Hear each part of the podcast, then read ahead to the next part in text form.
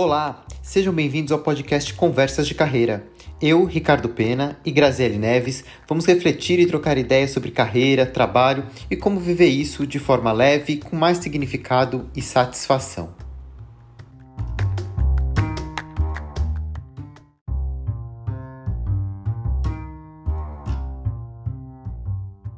É inegável que a pandemia trouxe diversas mudanças ao mercado de trabalho e impactou muito a oferta de vagas.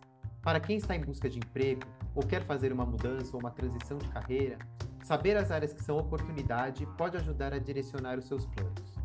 Neste episódio, vamos conversar sobre o cenário para o mercado de trabalho em 2024 e as vagas mais quentes dos principais setores.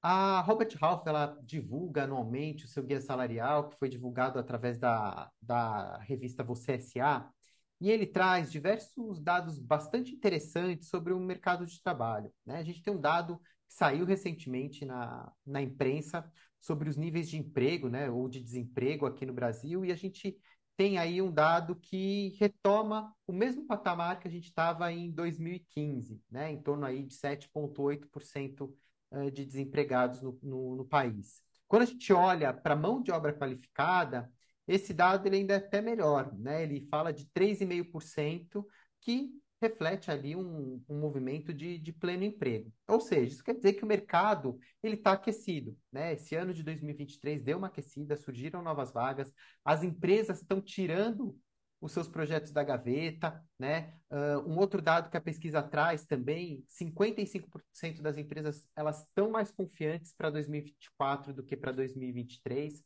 Ou seja, tem um, um espaço aí, um caminho que mostra um aquecimento do mercado de trabalho, as empresas uh, contratando mais e ampliando essas, essas posições, né? Um outro fator que tem é que, apesar desse movimento, a tendência é que se mantenham os níveis é, é, salariais. Né? Esse é o, é, o, é o contexto que quando a gente olha para o mercado, para as expectativas das empresas, mas tem, né, Grazi, um desafio também aí para 2024 que tem a ver com o modelo de trabalho que a gente vai é, ter vigente.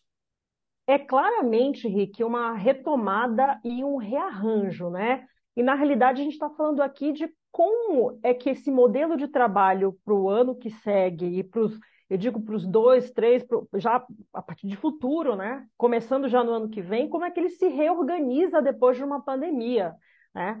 Então a gente já sente, por exemplo, um cabo de guerra, né? Entre as empresas que querem retomar é, o modelo presencial, sair do modelo 100% remoto e fazendo uma transição para o híbrido e focando em voltar para o modelo presencial.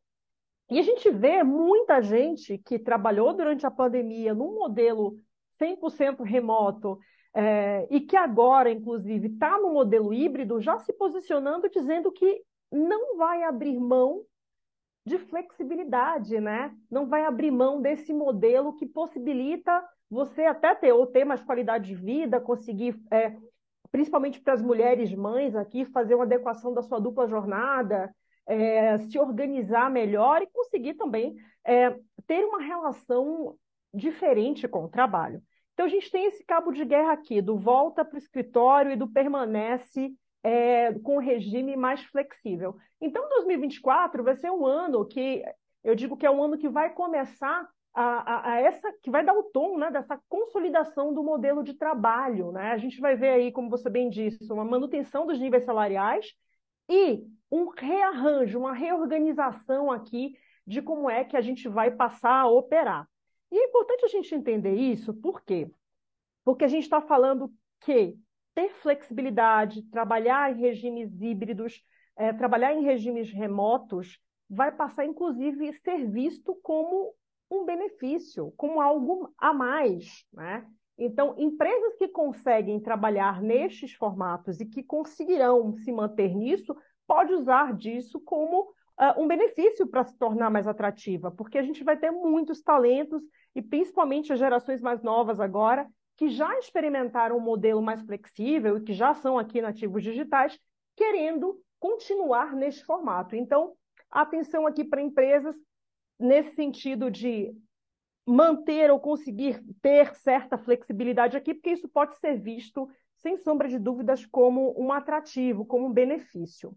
Mas, para o outro lado, a gente falando aqui para os candidatos, para os profissionais, para as pessoas que estão empregadas aqui, é importante que vocês estejam atentos que essa é uma tendência muito forte no mercado, de voltar para, depois de pandemia, de voltar para o regime presencial. Não só porque as empresas querem ter um maior controle, quer reforçar a cultura, quer ter um maior engajamento, tendo as pessoas trabalhando ali lado a lado, mas também por, por monitoramento de, de produtividade e performance. Seja lá qual o motivo é, que a empresa é, fale, a gente tem ouvido muito da questão da cultura, do manter os times mais coesos, com uma troca aqui, que a gente sabe que dentro do formato um, 100% digital, a gente tem ali uma, alguma perda né, de, de, desse contato, dessa troca do one-to-one -one que acontece.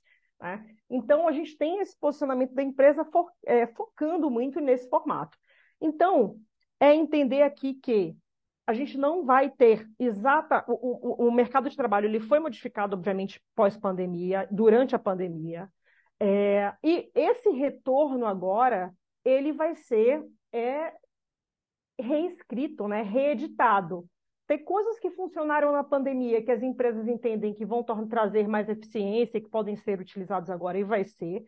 Tem outros aprendizados que, que apareceram né, por conta da questão da pandemia, que também vão ser utilizados agora, e esse redesenho aqui vai considerar tudo isso, né?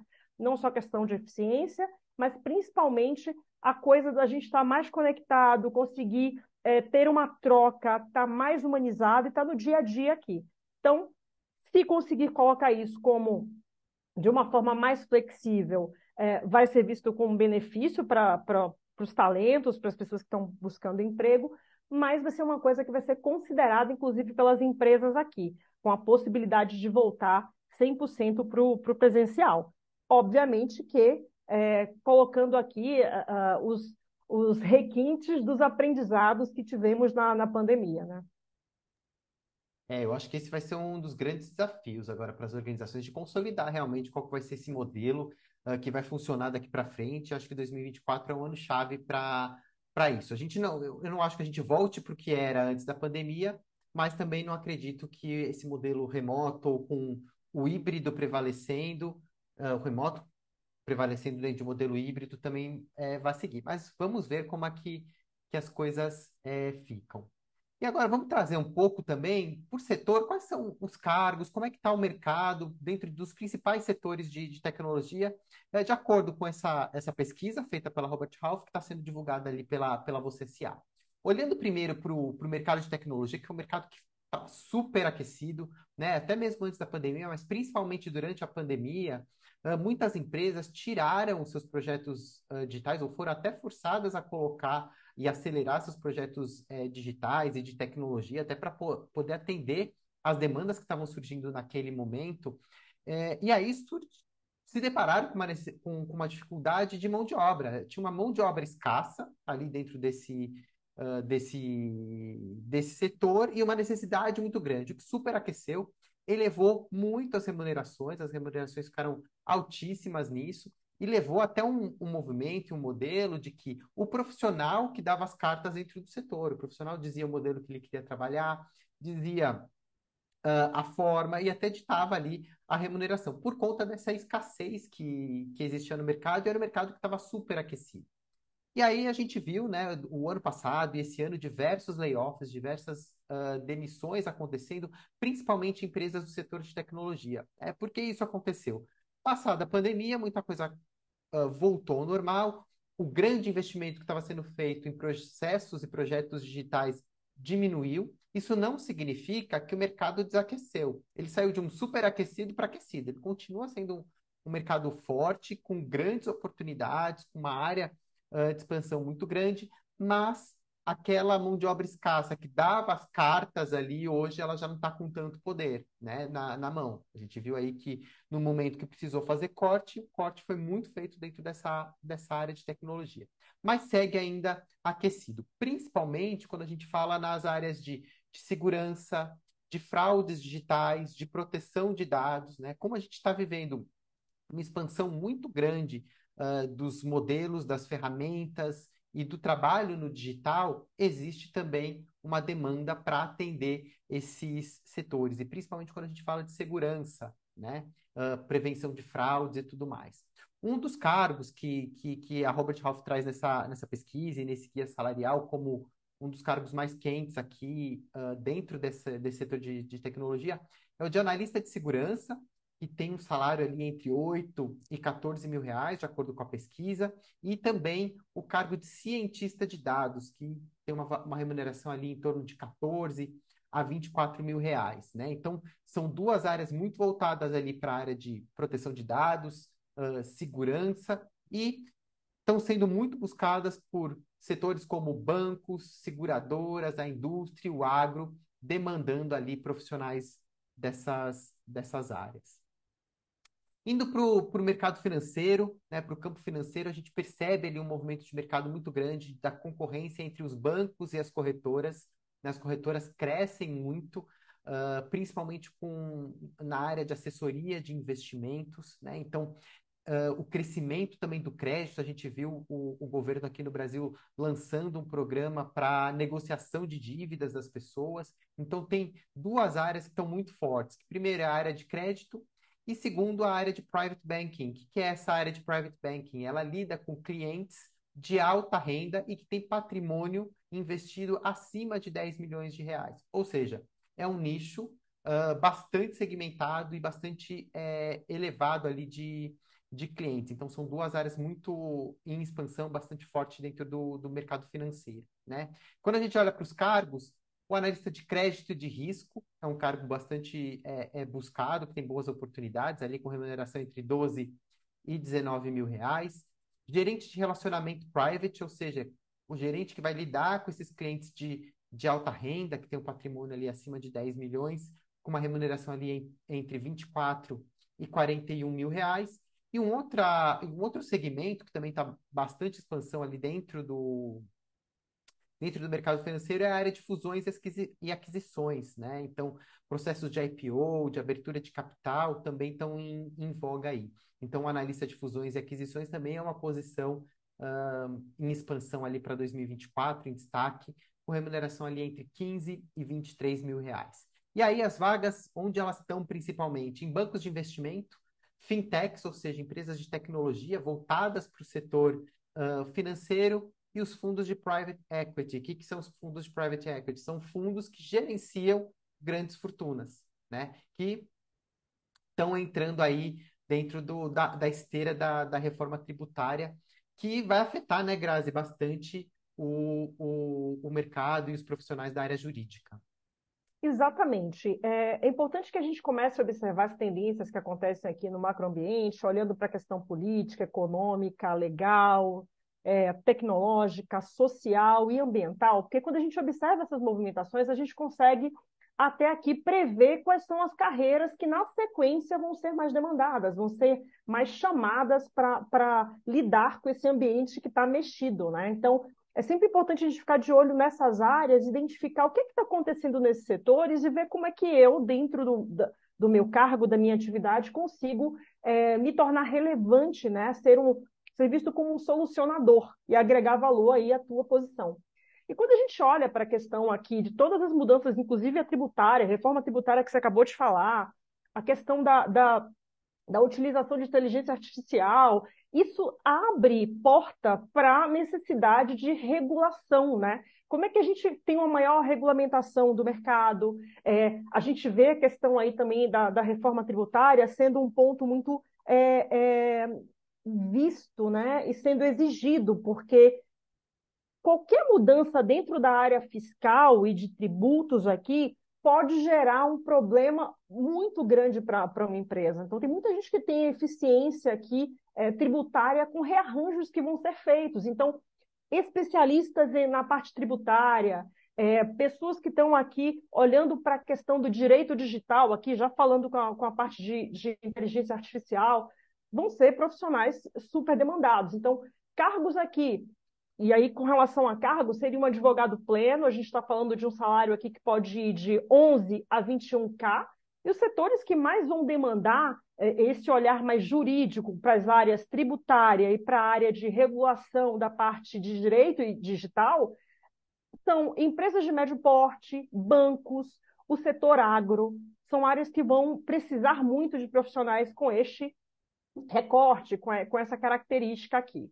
Depois a gente vai olhar para as grandes mudanças que a gente está tendo aqui com relação à parte ambiental, né? Então, nunca se falou tanto de ESG, né? A parte que envolve é, ambiente, a parte social e a parte de governança. A gente está tá vendo aí a Agenda é, 2030 da ONU, o prazo se apertando cada vez mais e as empresas correndo para fazer redução de emissões de CO2.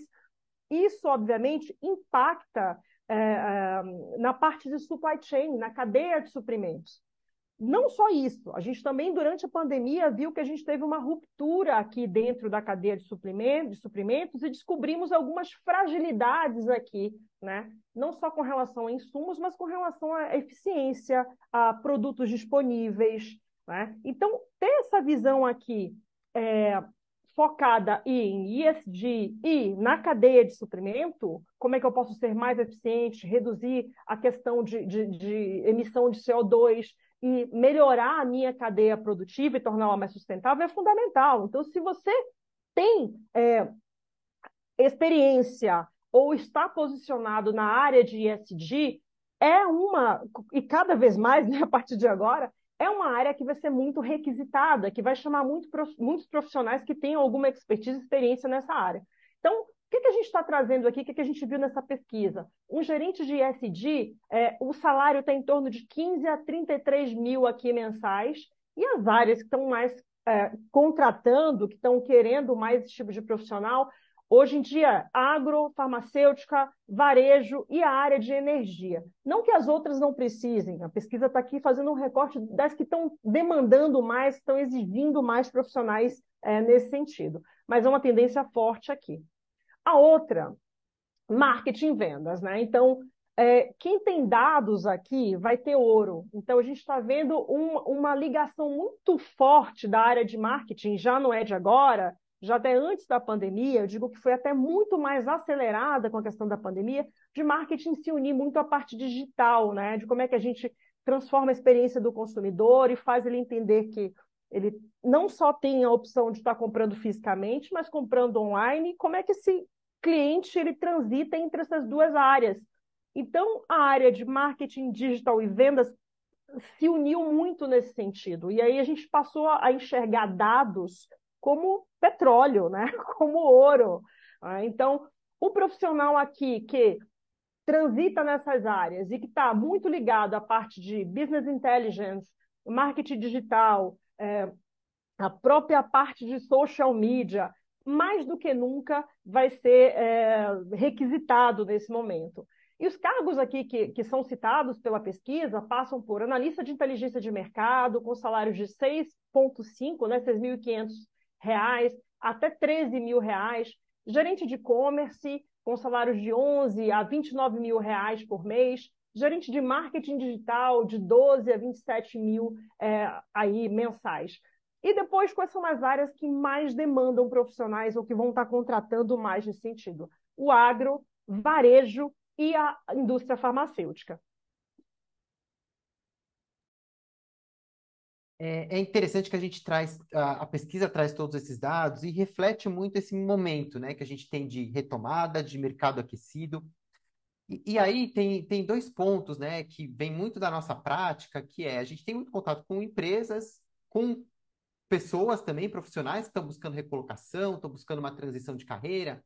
E existe dos dois lados uma grande dificuldade também. Por um lado, as empresas de encontrar mão de obra qualificada e suficiente para uh, ocupar essas posições que estão que sendo demandadas, e por outro lado também profissionais com dificuldade de se recolocar, de se, uh, se adequar ou até encontrar posições alinhadas àquilo que eles que eles estão buscando, né? Então a ideia aqui desse, desse episódio é a gente trazer um pouco dessas nuances e também de que áreas estão quentes, o que, que o mercado está demandando, que tipo de profissional uh, vai ter bastante espaço para poder aproveitar e para poder surfar nessa onda de aquecimento do mercado e, e, e retomada econômica. Então é importante também a gente sempre olhar para as oportunidades com, com, com esse olhar, tá? Onde que está esse crescimento e o que, que eu posso fazer para me desenvolver e para aproveitar essas ondas que, que, que vêm por aí. Né?